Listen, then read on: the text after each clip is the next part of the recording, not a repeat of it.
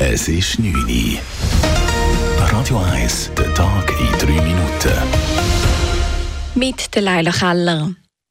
Bundespräsidentin Viola Amherd hat heute das Weltwirtschaftsforum in Davos eröffnet.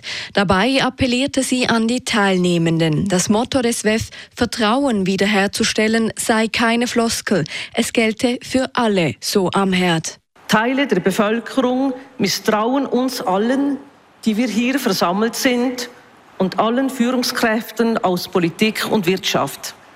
Rebuilding Trust ist nicht nur eine Aufgabe von Staaten, von Politikern und Politikern. Hier ist auch die Wirtschaft gefordert. Um das gegenseitige Vertrauen in der Welt sei es derzeit schlecht bestellt. Spielregeln würden in Frage gestellt, autoritäres und totalitäres Gedankengut werden bisweilen akzeptiert, als seien die Lehren des 20. Jahrhunderts vergessen. Diese finsteren Trends seien verheerend für die Lebensentwürfe der Menschen.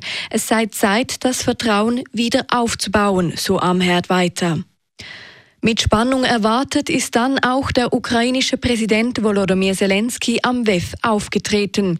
In seiner Rede betonte er unter anderem, wie stark die Ukraine in den vergangenen zwei Jahren den Angriffen von Russland getrotzt habe.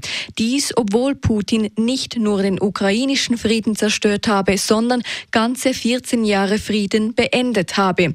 Das habe Auswirkungen auf die ganze Welt. In fact, one man One man has stolen at least 13 years of peace, replacing them with pain, pain, pain, and crises that impact the entire world. Trotz des Krieges sei in der Ukraine sogar die Wirtschaft weiter gewachsen. Dennoch sei weitere Unterstützung der EU und anderen Ländern noch immer nötig, finanziell und militärisch, so Zelensky weiter. Der sogenannte Fleischkäse neben dem Opernhaus Zürich wird nur teilweise abgerissen. Dies geht aus der Machbarkeitsstudie hervor, welche das Opernhaus heute präsentiert hat. Es habe sich gezeigt, dass es am sinnvollsten sei, einen Teil der Bausubstanz zu erhalten. Das sagt Markus Notter, Verwaltungsratspräsident des Opernhaus Zürich. Wir haben einfach die, die Bedürfnisse, die räumlichen, wo das bestehende Gebäude, genannt Fleischkäse, nicht kann erfüllen Und das gibt auch Chancen, das gibt Chancen für Architektur, das gibt Chancen für städtebauliche Möglichkeiten, die vielleicht besser sind als das, was wir, was wir heute haben. Und insofern, glaube ich, sollte man diese Chancen nutzen und die Situation verbessern.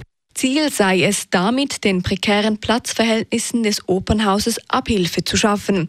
Im ersten Halbjahr 2025 findet ein Architekturwettbewerb statt.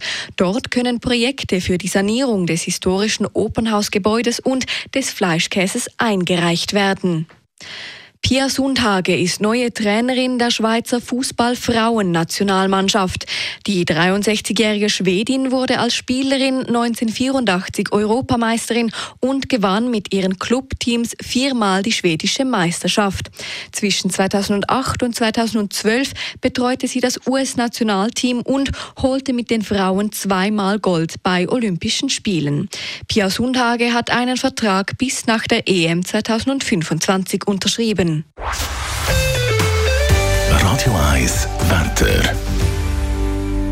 In der Nacht auf morgen ist es bewölkt, in der zweiten Nachthälfte und am frühen Morgen gibt es dann die ersten Flocken. Vermehrt sind das aber vereiste Regentropfen. Darum Achtung, vor allem im Unterland und am Rhein, gefährliche Verhältnisse auf Straßen und Trottoir. Temperaturen haben wir in der Nacht um die 0 Grad. Am Morgen gibt es dann minus 1 bis minus 3 Grad, der Tag durch 2 bis 4 Grad. Das war der Tag in 3 Minuten.